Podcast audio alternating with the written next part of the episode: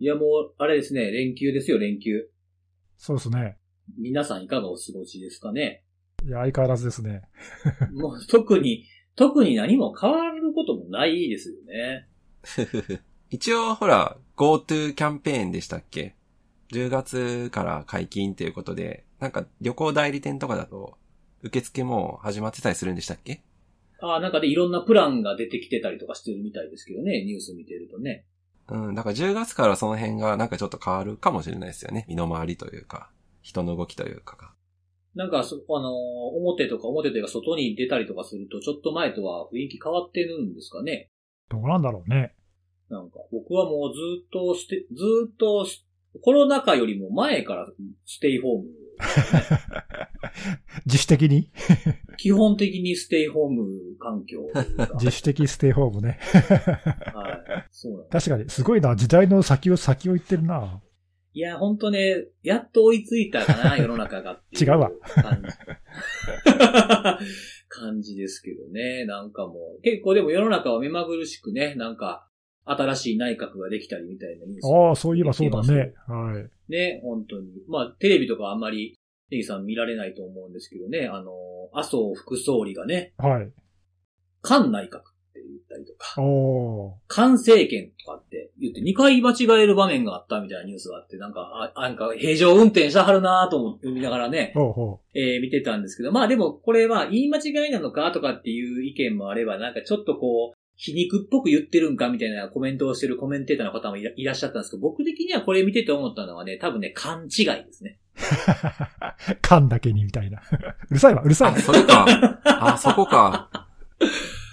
うん、勘違いっていうやつだなと思って。違うのか？油断も隙もないわ、本当に。いやでもなんかこのちょっと政治系で、あの、まあちょっと政治系といえばですね、あの僕ちょっと昔ね、その勘違いしてたことがあるんですけど、一個紹介していいですか？また勘違いシリーズ？辻さんの。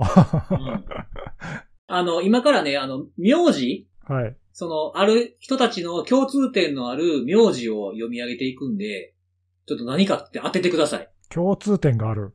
うん、共通点がある方々の名字だけを読み上げていきますんで、はい。いきますよ。亀井さん、麻生さん、ぬかがさん、よさのさん、中川さん、からの次も別の中川さん、石原さん、谷垣さん。さあ、共通点。えわかんない。みんな自民党の代議士だな。それ以外わかんない。そうです、そうですわ。かんないな。なんか共通点がある？で、全部自民党の代議士っていうふうに分かったのもすごいと思うんですけど、この人たち全員ね、政調会長、政務調査会長っていうのを、おー、あの、四役の、おーほうほうほう。そうそうそうされたことのある方の名前を、まあ、ある時期の順番で言ってみたんですけど、おー。あのー僕ね、これすごい昔勘違いしてて、ちょうどその勘違いしたのは亀井さんが政調会長なさってる頃に勘違いしてたんですよ。うん。僕ね、亀井政調会長って言われた時に、亀井政調、何かの会長やと思ってたんですよ。え？何？ごめん。何？え？よくわかんなかっ亀井さんの名前が政調やと思ってた。そういうことか。た。うんで、亀井さんって亀井静香でしょ、名前。そうそうそうそう。だから、政っていう字だけ目で見て、政調会長で聞いてるから、亀井政調ってめっちゃ綺麗な名前ちゃうんとかって 思ってたら、次、あの、ちょっと時間が経ったら、麻生政調会長。え、この人も名前政調なんて思ったら、政調会長っていう、まあ、肩書き、略称の肩書きやったっていう。なるほど。ね。あれ、なんだっけ政務調査会長だっけ？ちょっと忘れちゃったけど。そうです、政務調査会長。だっけ何や、何の役職か全然わかんないけどさ。ちょっとピンとこないですけどね、亀井政調会長って言われて名前や思って聞いてるから、なん、何の会長か言えやと思いながら聞いてたのをね、なるほどち。ょっと思い出したなという、麻生さん絡みで。総務会長だったら、総務って名前だと思思うか？そう、何なんかなっていうところですけど。なん、なんなんそれは。なんかね、そういう勘違い多いです、本当私。なるほど。まあまあ、でも、確かにね、こう、なんか字字面っていうか、聞いた感じでね、そうそうーんまあ漢字見たらちょっとね、違和感あるけど、う。うん。なんか聞いた感じだと。そうですね。漢字をちゃんんと見ればね。確かにまあだからこの、まあ麻生さんのね、かの勘違いもまあしょしょうがないから、ちょっとこうシンパ、シンパシーをちょっと感じたなという。えーあれはネタでしょ。ネタなんですかね。なんかちょっと笑って、笑ってましたしね、なんかね。わざとでしょ、どう考えても。わざとなんかな、今までなんかね、あの、未曾有を未曾有言うとかねうん、東州を不臭って呼んだとかっていうのも過去ありましたけどね。なんかあの、あの人だったらやりそうじゃない？そういうこと。うん、なんかそういうちょっと、くすっと。そうそう、話題作りにさ。だってあんだけ、その、総理に近い人がさ、間違えるわけないじゃん。しかも政党も違うしっていうね。うん、まあ、ありえないよね、ちょっとね。うん。まあなんか今までのなんか言い間違い指摘に対して乗っかった感じっていうか雰囲気はちょっとしなくもなかったですけどね。あそうそう、それをなんかね、そこを逆手に取ってね。なんか、お前らまた書くんだろみたいな、なんか。そうそう。これお前らこんなん欲しいんやろみたいな、ね。そうそうそうそう。ほれほれみたいなさ。本当にね、うんそうですよ。で、もう、始まってます。始まってますか？始まってた。そんな気はして、そんな気はしてました始。まってた。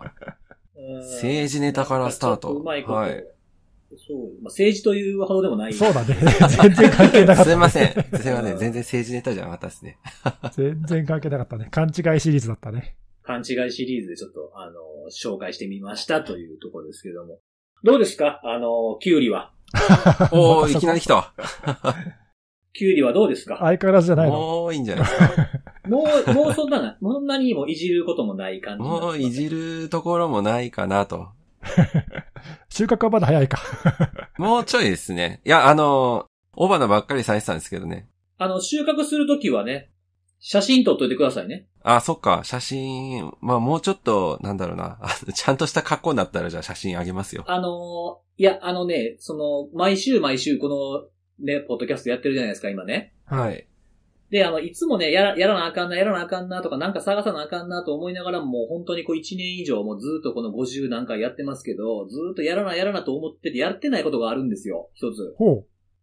うん、あの、アイキャッチ画像をつけたことがない。おーえ、それはどこに？あの、ポッドキャストに。ほう。要はその、ね、ツイッターとかに、あの、リンク貼ったりすると画像が、ね、サムネイルが選ばれるじゃないですか。あー、そういうことか。そう、それをやったことがないので、ちょっと今回から、キュウリの様子をアイキャッチもう、に。ますますわけわかんなくなるじゃないですか。毎週ちょびっとずつ成長毎してるみたいな。週キュウリの生育画像貼り付けてあるんですかそうそう。ほんで、あの、アイキャッチ画像見たら、これ何何回目のやつか絵だけではわからん。探すん大変みたいな。それは面白い。それいいんじゃないかなってね、ちょっと思ってたんで。それいいね。それ、じゃあそれやろうん。ちょっとだから、あの、収録終わったら、まあ、いつぐらいのタイミングでもいいので、まあ、ここスタートみたいな感じの、えーアイキャッチもらえると嬉しいなっていう。う。あーいいっすね、ね。うんはいわかる人だけわかるみたいなね。そうそうそうそう。まあ、そんな感じで、じゃあ、えー今日も始めていきますかね。そうっすね。はい。うん。今日はちょっとどうかな今日は、ネギスさんから行きましょうおっね。と、いきなり来ましたね。うん。えー、じゃあ行きますか。私から。えっ、と、今週はですね、えーゼロログオンの脆弱性を紹介しようかなとお思うんですゼロが、ログオン。はいはい、いいですね。まあ名前はみんな多分聞いてる人もね、あ、あれかって思うと思うんですけど、えー先にちょっとね、概要だけさらっと言っちゃうと、とこれは何かというと、Windows のドメイン環境で、Active Directory が利用する、まあ、ネットログオンっていう名前のまあプロトコルがあるんだけど、まあ、このプロトコルの脆弱性が、まあ、通称ゼロログオンっていう名前がついていて、まあ、CVE で言うと20201472っていうのがついてるんだけど、えーと、これは、まあ、もうすでにパッチが先月出ているんで、えーもうとにかくドメインコントローラーはさっさとパッチを当てろということなんだけど、なんでそれを今になって騒いでるかというと、今週かな ?9 月の14日ぐらいだから、多分今週の月曜日か、それぐらいだと思うんだけど、まあもうパッチも出たしいいかってことで、まあそれそれかどうかわかんないけど、脆弱性の発見した人が、まあブログで詳しく詳細を、ペーパーを公開して、まあなおかつ、あの POC のコードも公開しちゃいましたと。で、これがね、あの、まあ見たと思うんだけど、あまりにも簡単で、で、あの、いろいろ改変可能なんで、まあ、その後すぐにエクスプロイトのコードもバンバン出回っちゃって、まあ、今もういくらでも攻撃可能な状態に。なってますと。まあ、まあ、インザワイルドって言ってもいいよね。そうですね。インザワイルドですね。はい。で、これ、その、どういう脆弱性かっていうと、ドメインコントローラーにアクセスさえできれば、ネットワーク経由でアクセスさえできれば、認証なしでドメインアドミンの、まあ、ドメインそのものの管理者の権限を乗っ取ることができるという、まあ、非常に強力かつ、まあ、凶悪っていうか、うん。攻撃に使われたらこれやばいぞっていう、まあ、久久々に見たらやばいぞってやつだよね。うん。うん、で、もう、とにかく簡単に攻撃できちゃうんで、えーまあ、これも本当すぐ、すぐにでも、ドメコンまだパッチ当ててないっていう人がいたら、もうこれ本当、あの、支給当てた方がいいですと。はい、そういうレベルの脆弱性が出てますよというところですね。まあ、あの、はい、概要だけ言えば、まあ、こんだけ言えば大体言うべきことは言ったかなって感じだね。おーまあなんかあれですね、これパッと見て、こう概要を読んでいってて思ったのは、なんか MS14068 っていう脆弱性ぐらいのインパクトありましたね、僕は。それなんだっけ？あ、一応、昔のやつか。そうです。めっちゃ昔のやつで、あの、ケルベロス認証の脆弱性で、あの、よ、よく使われてた攻撃は、そのエクスプロイトして管理者権限を持ってないユーザーに管理者権限を与えたりとか、うん、権限昇格でよく使われてたやつだ。そうそうそうそうそう、うん、ザ、ザ標的型攻撃のラテラルに使われるみたいな感じのうんうんうん。やつやなっていう風なもの以来のインパクトかな。確かに。いや、本当これ久々に見たよね、この強烈なやつ。で、あの、いや、エクスプロイトがあまりでも簡単なんで、あの試しに検証環境でやったらもう、本当一瞬でドメイン乗っ取れるんだよね。ちょっと、あの、唖然とするレベルで簡単なので、これ本当やばいです。なんかね、そのちょっとこう表現があれかもしれないけど、ちょっとこうエレエレガントな感じですよね。サクッといっちゃうっていうね。で、ね、まあもうちょっとだけ、あの、なんでこんなことが起きたのかっていう原因を少ししゃ喋っとくと、うん。これ、あの、本当なんだろうって思って、び見てよ、あの、ペーパー読んでびっくりしたんだけど、これ根本原因は、そのネットログオンっていう認証で使われている暗号の方式がまずくて、まあ、アルゴリズム自体はね、AES の CFB8 っていう、うまあ、標準的なというか、これ自体には問題がないんだけど、問題があるのは、その暗号方式を使うときに、まあ、 initialization vector を指定するんだけど、普通さ、暗号の IV っていうと、まあ、ランダムな再利用しないデータを使うっていうのが、まあ、定石なんだけど、なぜかマイクロソフトは、この IV として16バイトなんだけど、全部0っていう値を指定しちゃってて、まあ、それ、だかもう、もうプロトコルの仕様としてそうなってんだよね。なんで、あの、実装レベルの話じゃなくて、プロトコルの仕様のレベルの脆弱性ですと。なんでゼロにしたんだかちょっとわかんないけど、ランダムにしとけばよかったのにね。ね。うん。で、これ、あの、俺もこの AES の CFB8 って普段は全然使わないから、あ、こんなのあったんだぐらいだったんだけど、まあ入力が8バイトで、暗号かけて出力が8バイトで出てくる、まあブロック暗号なんだけど、IV がね、16バイト全部0だと、どうなるかっていうと、で、入力も全部0にすると、そうすると、ある一定の確率で出力も全部0になっちゃうんだよね。ああらららら。なんで、まあ、ある一定の確率っていうのは、これ256分の1っていう、まあ、比較的あの大きな確率なので、まあ、適当に要するに、その暗号に使う鍵を知らなくても、出力がある確率でゼロに必ずなるっていう。で、このネットログオンではこれを認証データとして使ってるんで、そうすると本来その鍵を共有してなければ認証成功しないはずなのに、鍵を知らない第三者、攻撃者が、値が全部0っていう認証データを送っても、まあ、256分の1の確率で認証に成功してしまうと。まあ、こういうものだよね。あの原原理を言えば。で、まあ、その256分の1が大きいのか小さいのか分かんないけど、まあ、256分の1を256回やったら、まあ、63%ぐらいは当たりですよね。まあまあ、当たるよね。なんで、でも途中で止めればいいじゃんっていう思うかもしれないけど、まあ、これ実はその今回の攻撃に使うのって、コンピューターのアカウントのパスワード、まあ、使うというか、まあ、コンピューターアカウントの認証を乗っ取るんだけど、コンピューターアカウントってかロックしないんだよね。ロックアウトしないんで、まあ、何回認証しても OK ってことなんで、なんか、あの、実際によれエクスプロイトやってみたけど、まあ、ものの2、3秒で成功しちゃうんで、まあ、これちょっと防ぐ手立ては、パッチを当ててないとないね。まあ、何回でもできちゃうわけですから、サクッといけるでしょうね。これぐらいの確率やったら。そういう意味では成功確率100%だよね、これね。なんで、これは非常にやばいですね。そうですね。なんか攻撃系のツールとかにも組み込まれるでしょうしね。うん耳カッツとかね。あ、もう取り込まれてるよね、耳カッツね。あ、取り込まれてましたもう。そうですうん、そうそう。なんかね、あの、POC が出て2、3日後にはもう耳カツに入って、入ってた。うん。早い。早いよね、こういうのね。早いですね。なんで、もう悪用簡単にできちゃうんで、やばいですと。なんか見た瞬間、これは耳カッツの仕事やなと思いましたそうだね、そういう感じだよね。うんなんで、攻撃もまあなんかね、こう、非常に、まあ、エレガントっていうか、なんかシンプルっていうかね、あの、今言ったように、その全部ゼロの認証データをまあひたすら繰り返して、どっかのタイミングで成功したら、そしたら、そのコンピューターアカウント、まあ、この場合はドメインコントローラー自身をまあなんか指定して、えーパスワードを空にするっていう命令を送って、パスワードをなしにしちゃうと。で、その上で、えーパスワードなしの状態で、アクティブディレクトリーから認証情報を盗み出すと。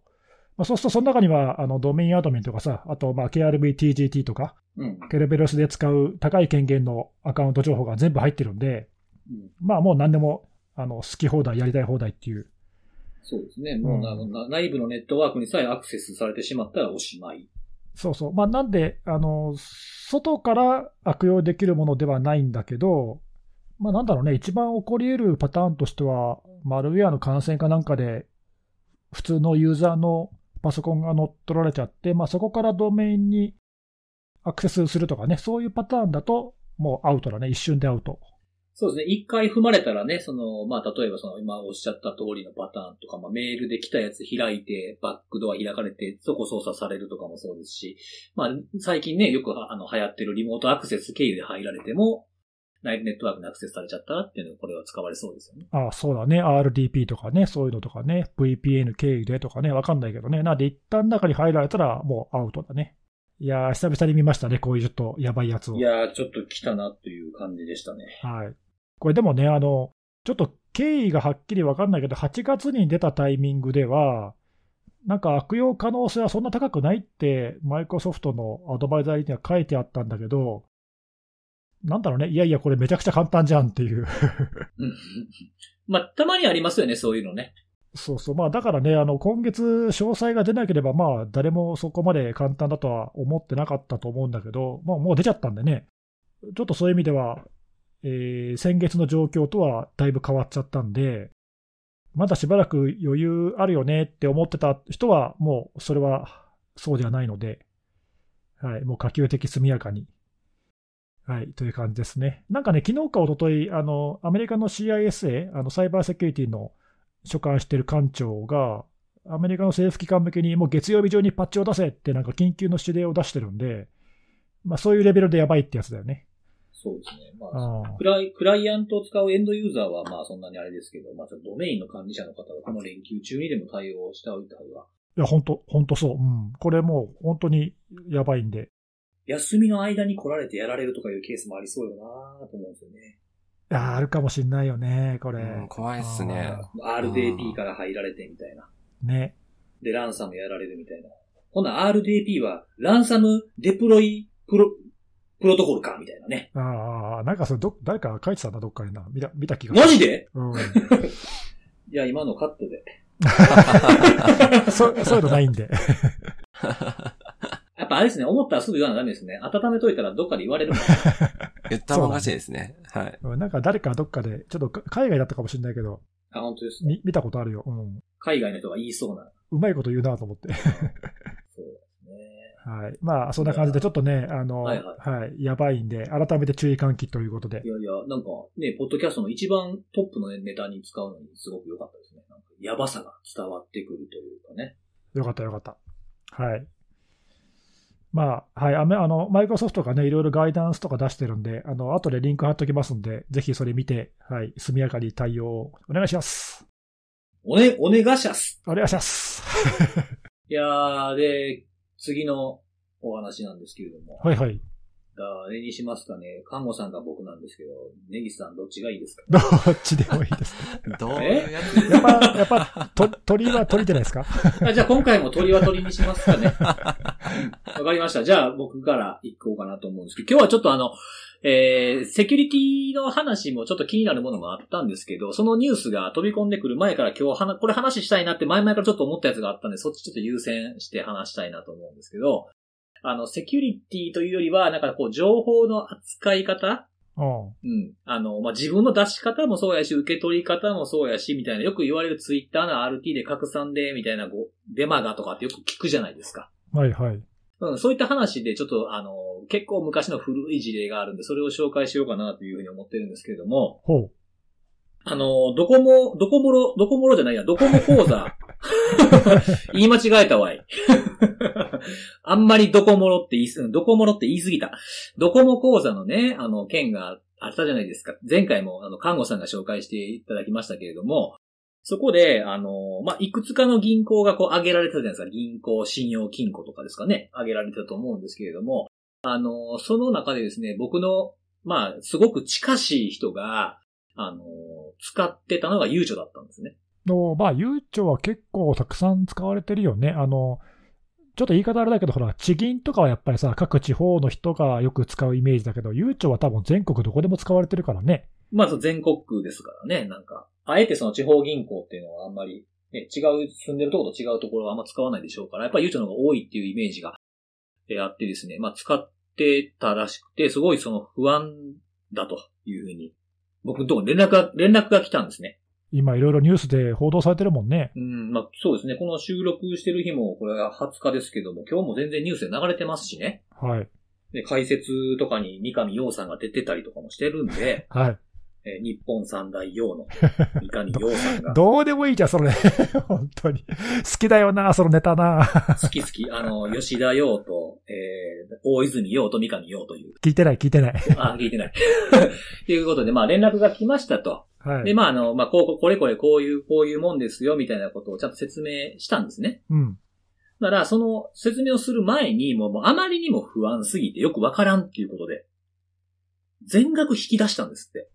え？ああ、なんか、それあれだな、取り付け騒ぎと似てるね。そうなんですよ。で、あの、銀行にほら不安があるとさ、みんな一斉に引き出しに店舗に訪れるっていうね、まあ繰り返されてきた。それと同じだ。そうなんですよ。まあそのね、オイオイルショック、石油ショックと言われてるのもそうだったじゃないですか。お店から紙がなくなった、トイレットペーパーがなくなったみたいなものとかもありましたけど、なんでその引き落とし口座に使ってるけど、その今月引き落としのある金額だけをまた入れるみたいなことにするようにしてんやん、みたいな感じの連絡が来たんですよ。へえ、そういうことやってる人いるんだ。それは初めて聞いたわ。そう。だから、まあ、それぐらいやっぱりこう、説明されても、まあニュース見ても、やっぱよくわからない人ってやっぱりいると思うんですよね。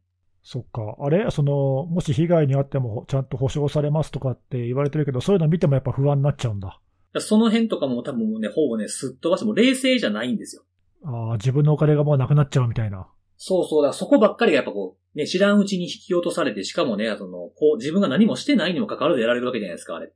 この口座を勝手に作られたりするわけですから。うん。なんで、それでもとにかく不安でそういうアクションを取ったらしいんですよ。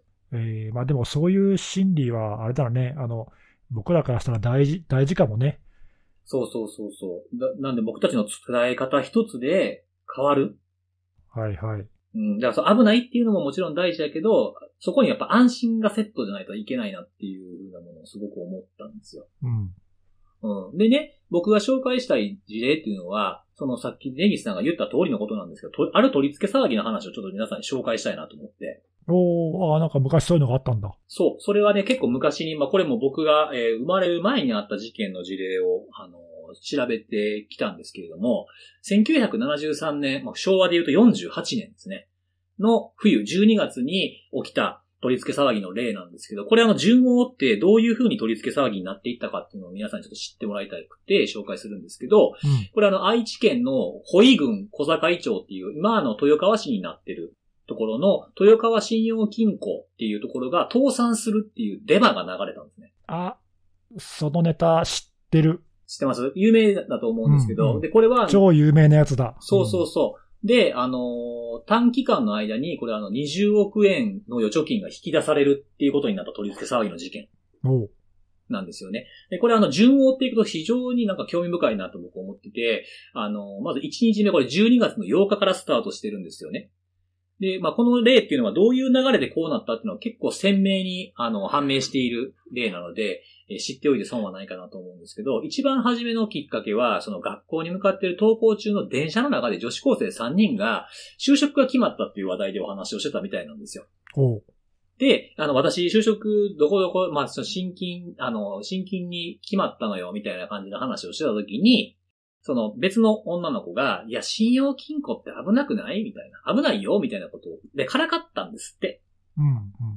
で、この危ないっていう風に言うといろんな意味に取れるんですけど、この会話の中では、信用面とかそういったもんではなくて、強盗が来るから危なくない？みたいな。来たらどうすんの？みたいな。なるほど。うんうんうんうんうん、まあ、いわいわばジョークですよね。まあね、高校生だもんね。そうそうそうそう。で、それは、あのそれであの、言われた方は、その、まあ、フォローされなかったのか何なのかわかんないですけど、真に受けてしまって危ないと。銀行来る、銀行に強盗来るから危ないと思って、その、親戚に相談したらしいんですよ。ほう。うん、信用金庫って危ないの？みたいな。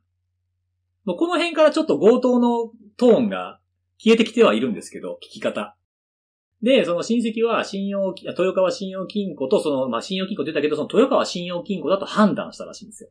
うん、うん。で、それで別の親戚に電話で、その親戚が聞いたらしい。豊川信用金庫って危ないんかみたいな。うん。うん、これが1日目の出来事なんです。なんか伝言ゲームっぽくなってきたな。そうなってきたなってきた。もう、もういよいよ怪しい感じですもん、もう。うん。で、あの、2日目、12月の9日なんですけど、この別の相談された親戚は、美容院の知り合いの経営者に、豊川信用金庫危ないらしいよっていう話になったんですって。なんか聞かれたのになんか危ないらしいになってるね。もう、そう、らしいになってるんですよ。で、これは9日、2日目で、次3日目。で、この美容院の経営者は、あのー親戚にこの話をした時にですね、居合わせたクリーニングのお店をやってる方の耳に入ったらしいんですよ、この話が。うん。で、その奥さんに伝わったんですって、この話が、また。もうこの時点ででも危ないらしいになってるのが伝わってますからね。3日目で。だいぶ広まってるね。そう。で、次に4日目を迎えて、12月の11日なんですけども、今度はこの主婦たちの間で、これもう広まる土壌ができ始めてる頃ですよね。主婦らの間で、豊川信用金庫のことがこう話題になり始めるわけですよ。で、その話題をしているところを通りすがった住民の耳にも入るようになってきて、この段階ではもう豊川信用金庫危ないっていう断定帳に変わってきてたらしいです。らしいが取れちゃったんですね。で、1日置いて6日目の12月の13日なんですけど、まあ、ある人、これだ誰かっていうのは明かされてないんですけども、ある人が、その先ほど言ったクリーニング屋さんで電話を借りたんですって。うん。で、電話を借りて、あの、豊川信用金庫から120万円下ろせって電話の相手に指示をしたらしいんです。ほう。で、これは、この人は、その、先ほどの女子高生から始まった噂話を一切知らないんです。あ、関係なくなんか必要だから下ろせって言ったわけね。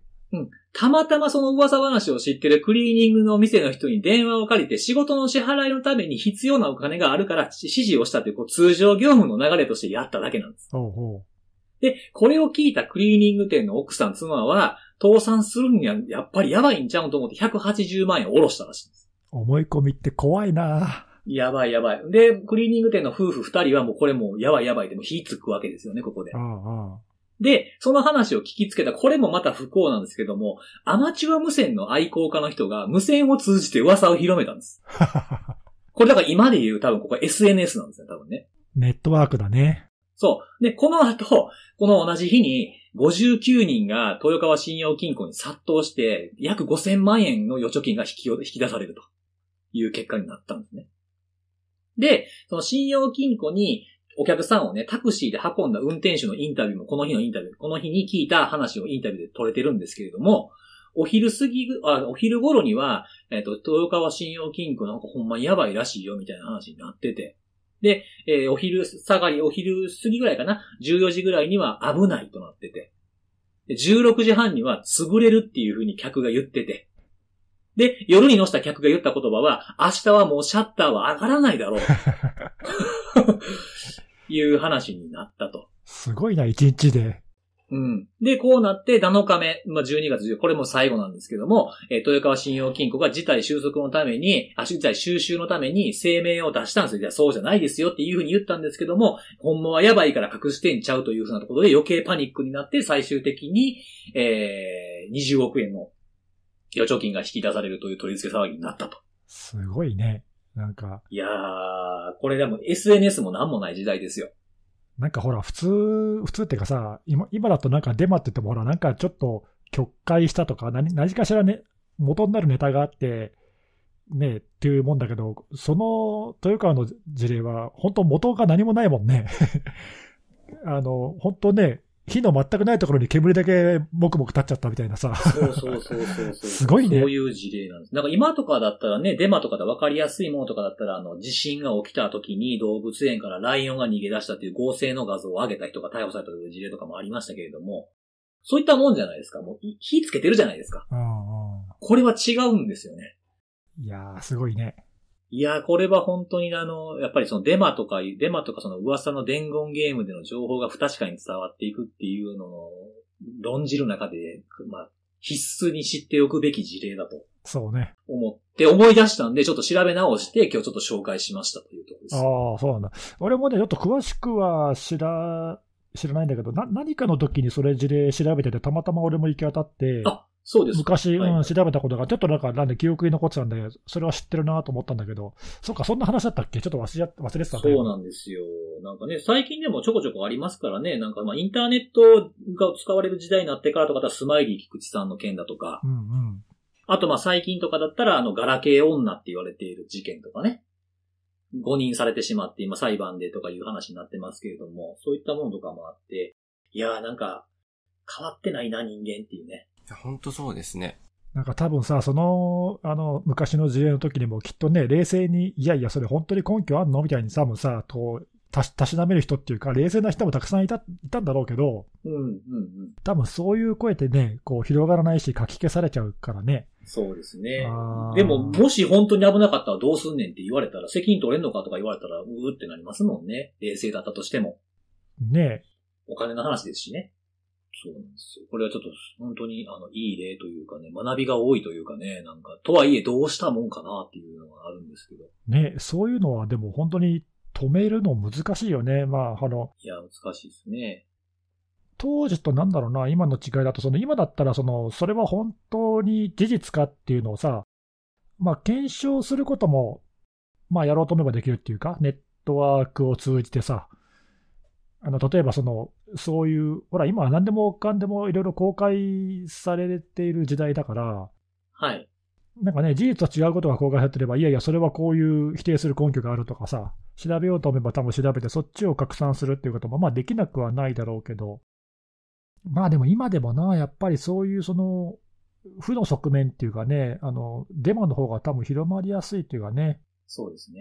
うん、それってほら、あの、日本だけでなく海外でもそうだけど、フェイクニュースだとかね、いろいろやっぱりそういうのが広まりやすい、拡散しやすいインフラだよね、今はね。うんなんかもう手つけどころがないというか、もうここまでこう燃えて、燃え始めてしまうともう本当に根拠のないことも広まるらしくて、どうにもなんないよね。うん、なんかね、そのな7日目に、その収束のために、いや違いますよっていうふうなものを出して結局曲解されてパニックになったっていう話さっきしたじゃないですか。うん。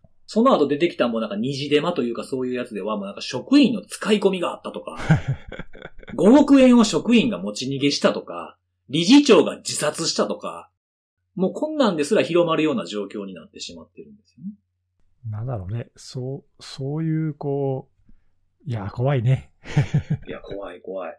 だからなんかね、これ最終的にはね、この、デマがブワーって一番燃え、燃えてる、その時の12月の14日の7日目ぐらいには、なんか本店の金庫の前に、日銀から送られてきた現金を窓口から見えるように高さ1メートル、幅5メートルに山積みしたんですって、札束。あ大丈夫だよと。そう。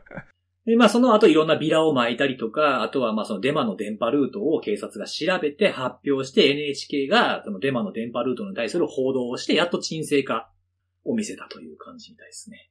なるほどね。なんかでもね、あの、本人たちが大丈夫ですって言っても隠してるだろうって言われちゃうし、そういう時ってね、誰が何言っても多分ダメなんだろうな。そうなんですよ。だからそれあの、この調査の中の、あの、その書いてあるんですけど、その20 22日ぐらいになっても、いや、裏に組織的な陰謀があってとか。なんかそういう陰謀論って、なんかみんな好きだもんね。そうそうそうそう。んあの、ほら、今さ、あの、トランプ大統領の大統領選挙とかがあるけど、あの、Q アノンとかさ、はいはいはい。アメリカでもなんかすごい、すごい一定の支持が広がってて、あれやばいじゃん。もうあの陰謀論むちゃくちゃだからね。いや、そうそうそうそう。もうなんか、うん何でも根拠なくても言ったらいけるみたいな感じの空気い。や、ほん、本当に全く根拠ゼロだからね、あれ言ってることさ。それでもすごい支持支持されて、この間なんか議員が当選しちゃってるからさ、もう驚驚くべき事態が起きてるじゃん。本当にね、恐ろしいなと思いますよ、本当に。恐ろしいね。うんいや、そういうのちょっと踊らされないように気をつけないとね。だから冷静になる人がやっぱりある程度の数いないと消せないでしょうね。こういうのなかなかね。そうね。なんでまあ自分の目で見て、耳で聞いて、自分の頭で考えるっていうことの癖をつけないとなって改めて思いましたということです。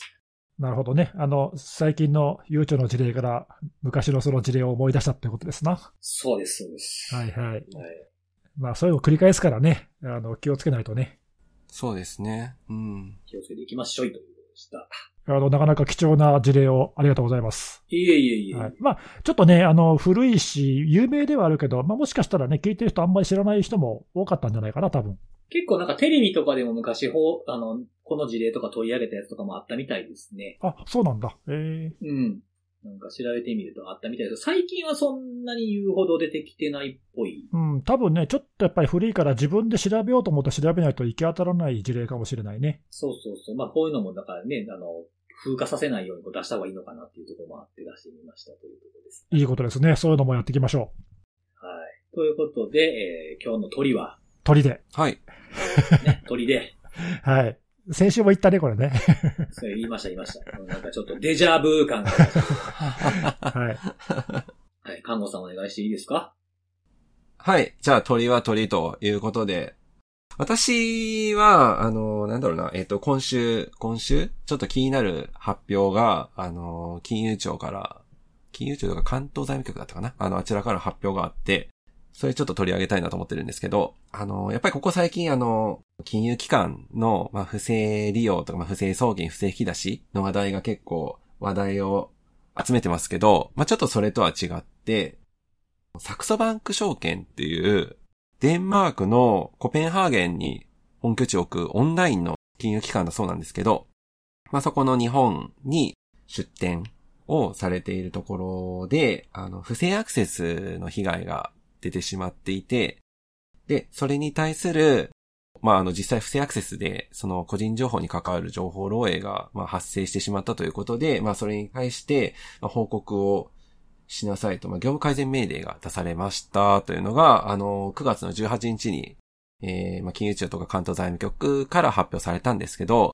これの2ヶ月ぐらい前ですね、7月の16に、あの、サクソバンク証券自体から、あの、不正アクセスの被害を受けましたっていう発表がなされていて、で、基本的にはそれの延長線というか、あの、その内容が、まあちょっと対処としてあまりよろしくなかったということで、まあ今回、あの、業務改善命令が出されたっていう経緯なんですけど、ちょっとこの不正アクセスの内容が、まあちょっと興味深いというか、よくある不正アクセスとは少し違う感じがしてて、あの、興味深かったのと、なんか今だけ、今出ている情報だけだと、なんか、もやっとしてる感じがしていて、まあ、できればもうちょっと細かいとこ知りたいなとは思ってるので、まあちょっとその辺も含めて、ちょっとお話ししたいなと。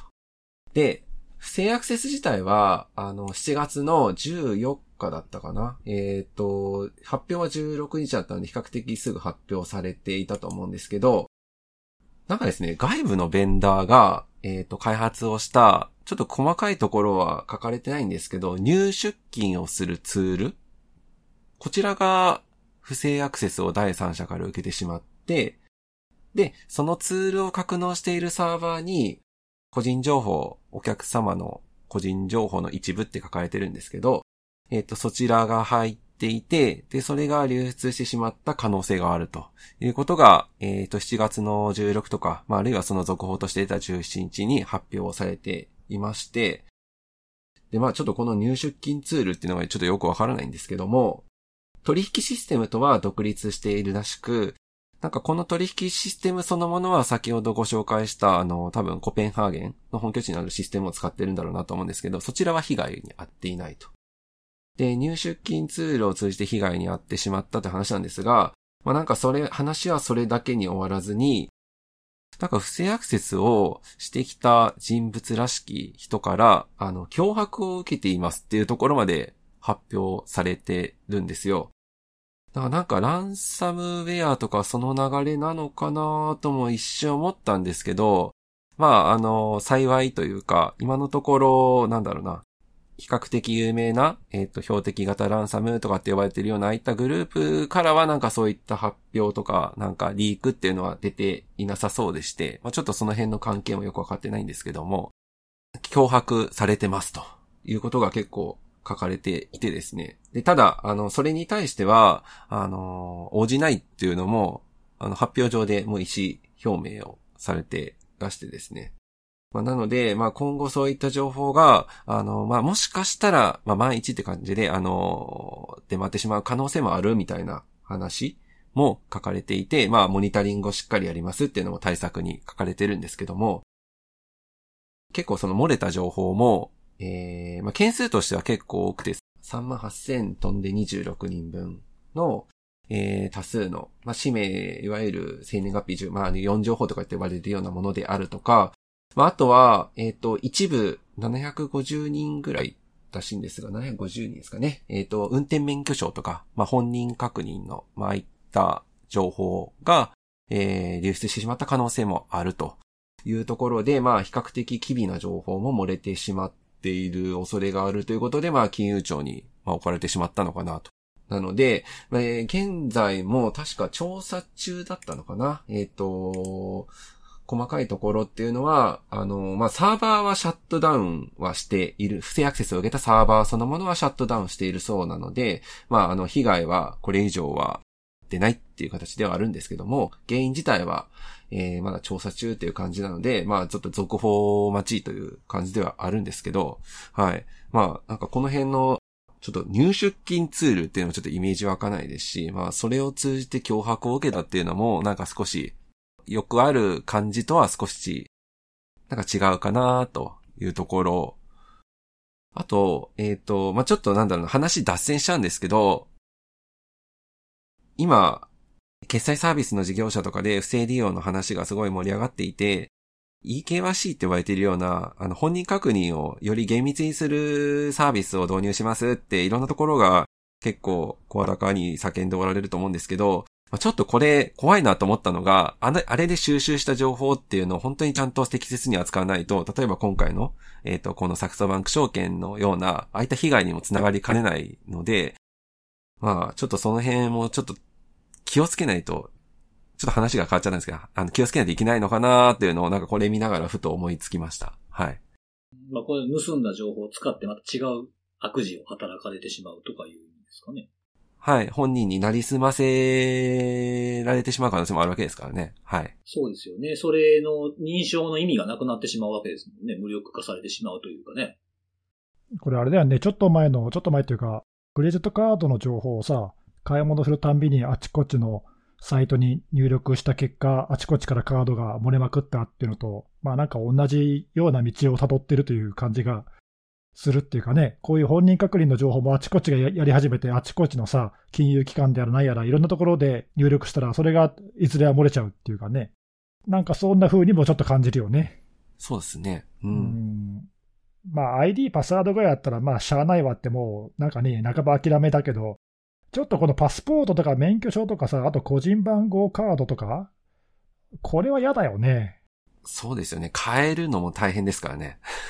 うん、いや変えらんないからね、きび、きびすぎてね、どうにもならん気がするけど。うんまあでもなんか盗まれた情報とかリークされた情報とか見てると、この類の画像とかも結構撮られてるケースも多いですからね。あ、海外だとやっぱそういうのありますよね。うん。うん海外のやつとか本当見てますが、そのね、リークするぞみたいなのの脅しの文書の中とかに貼り付けられてる画像とか見ると、その書類とかだけじゃなくて、本当にこのパスワードとか、まあ、社員証みたいなものとかが貼られてるケースとかもよく見るんで、いや、結構なんか、いろんなものを認証無力化されるっていうのは結構こういうの怖いなと思うんですよね。確かにね。これでもさっき看護さん言ってたけどさ、はい。ランサムウェアではない気がするんだけど、わかんないけど、あの、もしそうだとしたら、あの、ほら、辻さんとかが追っかけてるはい。ところに、まあ、ちょっとなんか、どっか名前が出ててもおかしくはないと思うんですが、だってもう2ヶ月も前だし、金払わないって言ってんだからさ、どっかにリークされててもおかしくないじゃんそうですね。リークされるんだったら、まあ、ぼちぼちって感じ。だったらね、うん、だからちょっと違う攻撃グループっていうか、違うんじゃないかなとは思うんだけど、まあ、何も詳しいこと書いてないから分かんないよね。でもこれ、さっき、今後の結果待ちとか言ってたけどさ、9月17日になんか調査結果報告って出た後、もうこれは出ないでしょ、多分まあ、これでおしまいじゃないですかね。続報が出る感じはしないよね、これ。うん、なんかこう、続報を待ち続けてみたいな僕たちの感覚からするともう終わりかな。うん、第三者機関に調べてもらった結果がこうでしたって言ってるんだから、多分もうこれが最終でしょだと僕も思いますね。これ以上のことは。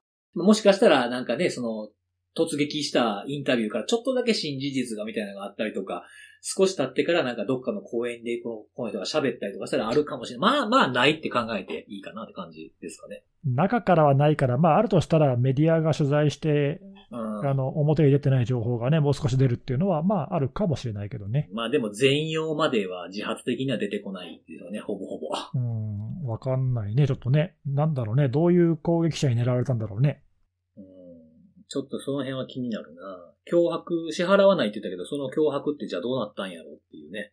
ね、その結果どうなったんだろうね。そこはちょっと気になるな。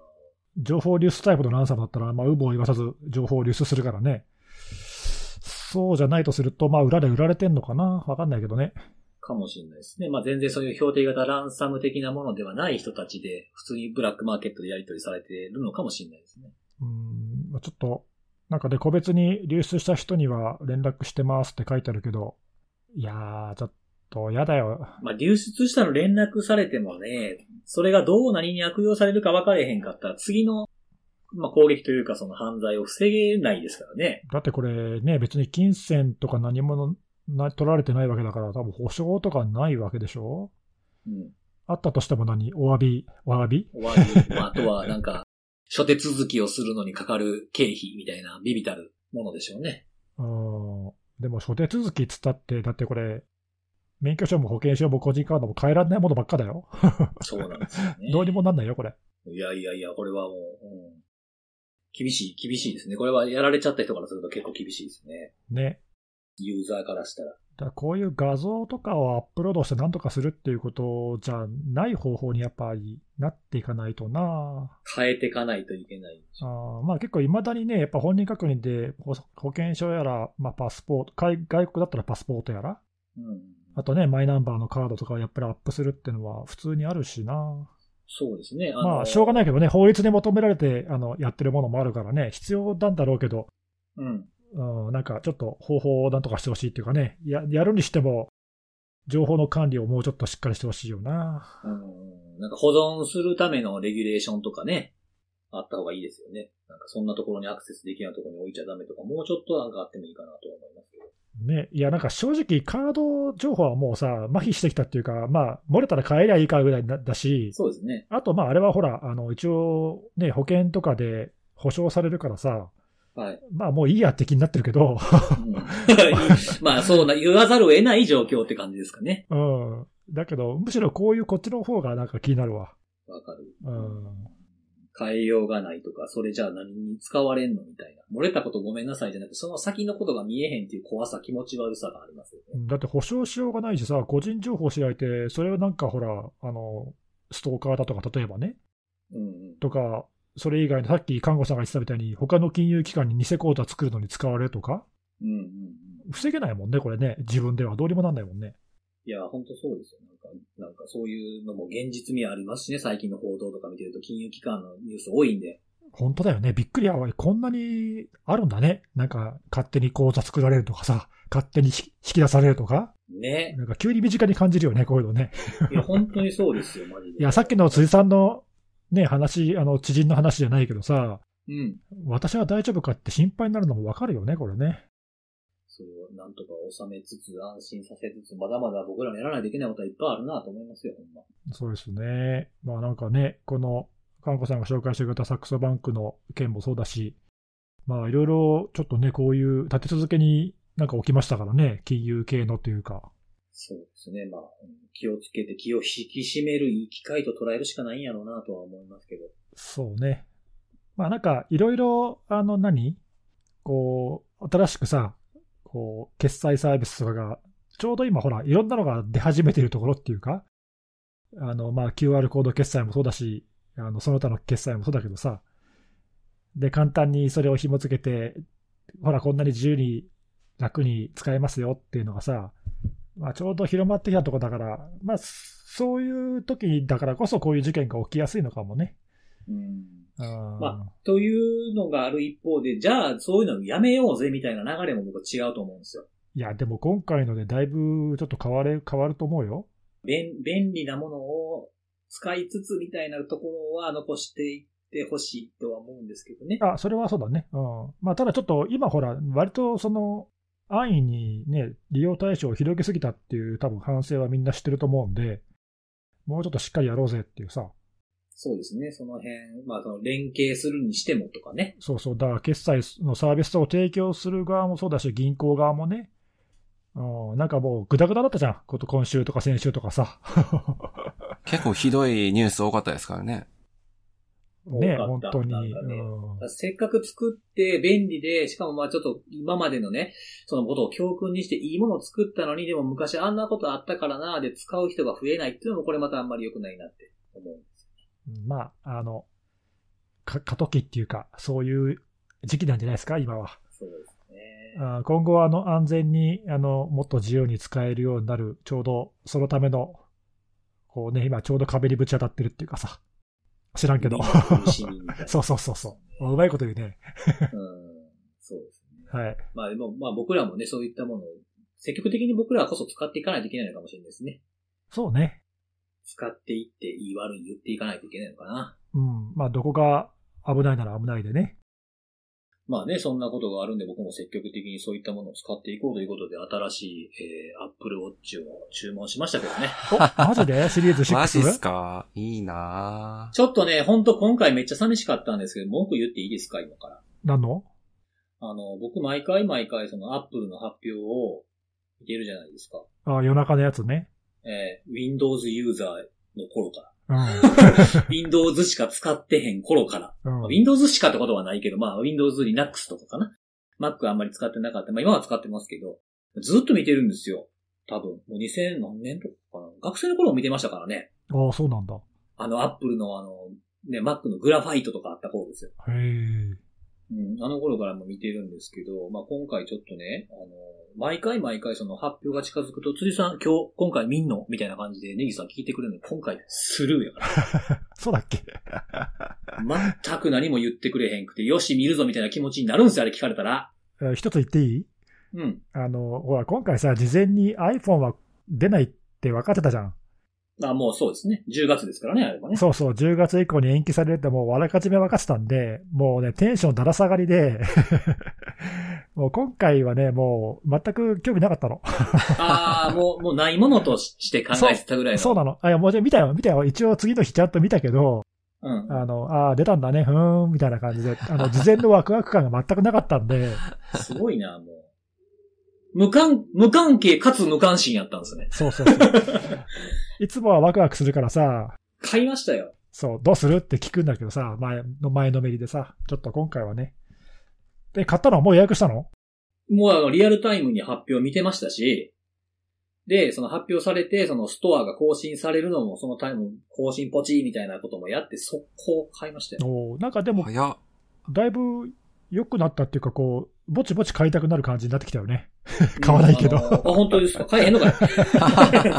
あの、今日あの、収録してる日はもうすぐに、ね、9月の今日20日のもうすぐ今日も終わろうかなってところですけど、あの、もう明日来ますからね。お、そうなんだ。やったじゃん。ちょっとじゃあ明日、届くんですよ。来週はその新 Apple Watch のはい様子をレポートしてもらえますか？そうですね。もう多分ものすごい勢いであの、手洗いアプリばっかり使うと思いますけど。あとなんだっけ？あのん、血中酸素の濃度だっけ？血中の酸素、酸素濃度うですかね。んうん。なんはいか、あれも測ってくれるとかね。なんかすごいよね。どんどんどんどんなんか医療系に進化してるよね。そうそう。あとなんか、あの、新しいサービスで面白いなんかね、フィットネスプラスみたいなのも出てましたけどね。あれちょっと高くない？あれはね、あの、ちょっと高いよね、あれ。高い、高いっていうのと、あの、テレビ画面見ながらエクササイズしてみたいなやつで、Apple Watch で測ってみたいなやつじゃないですか。うん。あれね、あそこにゲーム機能をつけた方が良かったと思うな。あでもゲームはもうほらあるからさ、に、任天堂とかさ。リングフィットがね、すごい。そうそうそうそう。だからそういうのに対抗して、ね、アップル側は、だってあれ、プロのフィットネスのトレーナーがやってくれるんだよ、毎週毎週。そうそうそうそうそうそううん新しいなんかプログラム次々出しますとか言ってたからさ、だからそういうのが好きな人にはあれたまらないよね。うん。それをゲームとコラボして、プロのそのフィットネストレーナーとゲームがコラボしてみたいなんですれば、今なかなかね、ニンテンドースイッチとか買えませんしね。まあね、今後出てくる可能性はあるよね。そうそう、うんそういうなんかね、やれ、やってほしいなとか確かに確かあやったら僕ももうちょっと考えてみるかなとかって思いながら見てて、今回も非常に面白かった。あのほら、今ほら、ジムとかちょっと通いにくいっていうね、まあやっぱまだまだね、ね、そういうの状況にもマッチしたなんかサービスなんで、タイミングすごくいいですね。うん、結構一定のあのなんかファンっていうか、あの、うん。つきそうな感じはしたよね。そうそうそうそう。うんなんで、ちょっとまた広がる感じで。もう僕のあの Apple Watch は、あの、あ I、あ iOS じゃないや、WatchOS7 にできないので、あ、もうそんな古いやつなんだ。そうそう、あのおー2なんですよ、僕。シリーズ2でね。うん。で、そうそう。いつにしよう、いつにしようと思いながら、もう今回、ああ、もうサポートあかんのか、OS 新しいのできひんねやと思って、で、ちょうどいいタイミングでしたけどね、僕にとっては。買い替え時ですね。じゃあもうそれは買ううんしかないね。確かに。そうそうそうそう。まあね、2から使ってるから、3、4、5、4年ぐらい使ってることでしょ？だから。しかも結構使ってますよね、辻さん。なんかちゃんとつけてるの見るんで。うん、全然問題なく使えてるんで、ちょ、ちょっとなんかあ遅いかなぐらいやけど、まあ通知見たり、あとは決済したりとかっていうのも全然こと足りるんで、まあ OS がもう対応してないからっていうので買い替えるかなっていう感じかな。思ったより長く使いましたね。こんな長く使って買い替えまでこんなに4年もかかると思ってなかったですね。ということで、お便りが来ております。おお便りお便りのコーナー。お便りのコーナーですけど、あの、まあ、今日は個別具体的に、あの、こういうお便りで、こういう質問とかっていうわけではないんですけども、あの、なんかちゃんと見てくれてるな、聞いてくれてるなっていうふうにね、結構思って、僕らが紹介したことに対する記事とかをね、あの、上げてくれたりする方もいたりとか、あの、例えば前回ね、NICT のやつとかあるじゃないですか。はい。ああいうので、その、なんか2018年の総観測数をその突破しましたとか、あの、ニクターの観観あの観測の統計が2018年の数をもうすでに上回っているニュースがありましたよとかって教えてくれる方がいたりとかね。うん。あとはあの、この間ちょっと PR 的な感じであの、オンラインで無料で見れる僕らが、僕らも出てるセミナーの話をした、それをあの、初視聴してくださった方がいたりとか。お、ポッドキャストを聞いてセミナーを。そうそう。おーそれは嬉しいね。で、なんかあの、まあ、あれね、あの、スポンサーの方々が喋って、まあ僕らがああじゃこうじゃ後から突っ込んだり聞いたりとかするような感じじゃないですか。はい。あれなんかでその最後のディスカッションとかもあって、講演のおさらいができていいと思ったというふうにおおっしゃってくれてたんで、すごいなんかあのセミナーの形を褒めてくださってて嬉しいなっていうのを思いましたね。狙い通りじゃないですか。そうそうそう。あとはまああの、おかんからアラートくるのがいいな。オカアラート。それはね、い俺もいいと思う。うんこれね、観測範囲が違うから助かるんですよね。結構ね。あとさ、ほら、オカンアラートってなんか何こう、なんか、最、最終警告的なイメージっていうかさ、うんうん。なんかもう、何？これが鳴ったらもうやばいみたいな。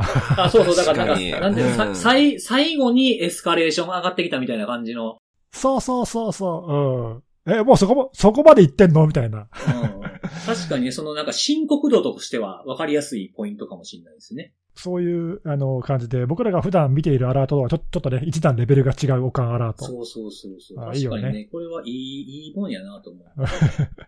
うん。それとか、あとはあのー前回紹介した曲がめっちゃ良かったんで、あ、ヌタイベス。ヌジャ、ヌジャベス。うん。めっちゃ良かったんで即追加しましたとかっていうのがあったりとか。僕もいや、ついさんの紹介してもらってさ、あの、初めて名前聞いたんで、うん、うん。早速 Amazon プライムで聞いてみたんだけど、いや、あれめちゃくちゃいいね。いや、そうなんですよね。うん、なんか、あの、普段ね、作業中に裏で聞いたりしないんだけど、あれは邪魔、邪魔しないっていうか、なんか、後ろに流れてても全然気にならないんで、無限に、なんか自然、自然ですよね。そうそう、ずっと無限に聞いてられる。なんか、うん、自然な環境音と変わんない感じで聞けたね。それに付随して今日もおすすめのあれやっちゃおうかなって思ってるんですけど。おすすめのあれのコーナー。のコーナーということで、今日はあの、ちょっと調子に乗って、あの、二つ紹介しよう何笑っとんねんえそれもあるんですね。あの、え、えちょっとそれで、い一個に、一個にしよう、一個に。一個で。一個は次にしようう。一個は聞いて聞いて、一個は、お、おあの、音楽、一個は動画。時間長なるから。じゃあ一個にしよ一個にしよう。うん。う。うん。ネギスさんが今回、今日は本当は動画、動画を一つ紹介しようと思ってたんですよ。音楽の。うん。でもちょっと、ネギスさんが今ね、その、さっきの無限に聞いて、ヌジャベスの無限に聞いていられてよかったということなんで、あの、ヌジャベス以外の、まあ、バックグラウンドで聞くのに結構これいいんじゃ、ちょっとアッパーな曲も入ってるんですけど、あの、これいいんじゃないかっていうのをちょっと紹介したいなとはい。思います。えっと、アーティストの名前なんですけど、これは、えっと、パックス・ジャポニカ・グルーブっていう、まあ、人たちなんですけど、あの、全く聞いたことないです。はい、全然知らないです。多分ないと思うんですよね。その、はい、それの、そのパックス・ジャポニカ・グルーブのパックス・ジャポニカ・グルーブっていうファーストアルバムがあるんですけども、それが結構おすすめ。ちなみに、日本のアーティストですか？日本人です、これ。おー。はい、日本人の、あの、まあ、ソロでやってるプロジェクトなんですけど、いろんな人をフィーチャーしてて、まあ、黒坂周平さんっていう方がやってるプロジェクトなんですけど、あの、いろんな人が、あの、参加して、例えば、あの、うんネギスさんとかカンゴさんが知ってる人とか、例えば、ジュジュとか、はいはいはい、知ってる知ってる。うん、あと、ちょ、ちょっと昔ってなっちゃうかもしれない。マンディ・ミチルさんとかね。この辺の方々が参加している、さっき言ったアルバム、2008年やったかな ?2008 年ぐらいのアルバムなんですけど、それのアルバムが結構おすすめで、その中でも僕がおすすめの曲っていうのが、えーっと、フローティングカラーズっていう曲があるんですけど、これはすごく良くて、ほうん、中にはちょっとあのテンション高めの、は、速い、ピッチの速い曲もあるんですけど、まあその辺ちょっと曲を、まあ、好き嫌いあるんで聴き比べてもらえればいいかなと思うんですが、さっきの、あの、 Floating Colors っていう曲は、あの、スターフライヤーズの boarding music に使われてたやつで、う。あ、そうなんだ。へえ。で、僕もそれで知ったんですよ、昔。あ、それきっかけで。めちゃめちゃいい曲やな、これと思って、あの、その時はもうスマホありますから、そのスマホで、あの、まあ、聞かせて曲名判定するやつあるじゃないですか、アプリ。はいはい、あるね。いろんな Shazam とかいろいろあると思うんですけど、それを使って調べて出てきた、出てきて、もう即買ったんです、アルバムを。まあ、結構前なんです。もう12年、一昔前ですよね。もう12年前。なので、その時の曲なんですけど、今でも全然聴けるし、えー後ろで流してても、まあなんかおしゃれな感じですよね。ぜひ聴いていただきたいな。聞いてみようかなと思ったけど、これ Amazon プライムになかった。あ、そうか、Amazon プライムにあるかどうかという基準もあるのか。Amazon、Amazon。もしかしたら YouTube で公式で上がってる可能性がある。なるほどあ本。当にそれだったら。ちょっとそ、うん。わかんないですけど、僕はあの、買っちゃったんで、あの、しあまりネットで聞くってことはないんですけど。あ、ごめんごめん、あったあった。Amazon プライム入ってた。パックスジャポニカグループ。アマゾンプライムありました、ありました。お、すごいね。はいもう、何でもあるじゃん。お、これ後で聞いてみよう。ぜひね、はい。これを聞いていただければなとありがとうございます。今回のおすすめのあれ、もうなんかおすすめのあれっていうか僕のおすすめする音楽映像 みたいなコーナーになりつつ、辻ちゃんのコーナー。辻ちゃんのコーナーですよね。いいんじゃないの？いや、まあ全然、あの、音楽とか、えそういうので、映像とかこんな良かったとかを紹介するのはいくら、全然いくらでもできるんで。なんか、ポッドキャストっぽくていいじゃん。ですそうですよね。うん一応これでも昔音楽やってましたからね。ね。やってたんで、はい。なんで、いろいろ、なんかこんな時に聴く曲とか、こういう感じの曲とか、こう、私はこういうの好きですとか言ってくれれば、こういう、これ好きじゃないですかみたいなことも言えたりするので。お、リコメンドですか？そう。今回ね、あったんですよ。ヌジャベスのこの曲もいいですよって知ってる方がいて、ヌジャベスを。へえ。で、この曲がもう知ってると思いますけど、この曲私好きですみたいな言われたんで、それを聞いて、僕90年代の曲で、これじゃこれ好きやったらこれも好きなんじゃないですかみたいなやりとりをちょっとさせていただいたんですけど。おー、なんかそういうのいいね。そうそうそうそう。なんかね、そういうやりとりができるのも、やりとりもできるようになったな、このポッドキャストっていう感じがしましたよね。だい、だいぶ。なかったじゃないですか、こういうのが。なんか。そうね。なんか最近そういうやりとりもちょこちょこやれて嬉しいよね。そうそうそう、そううん。なんです質問とかさっきみたいにこうちゃんと、あ、聞いてくれてるなっていうのがわかる反応とかね、嬉しいですね。本当ありがたいです。はい。そんな感じですかね、今回は。そうですね。はい。お便りどしどしお待ちしております。はい。よろしくお願いします。はい、ということで、また来週もお楽しみ。はい、バイバイ。バイバイ。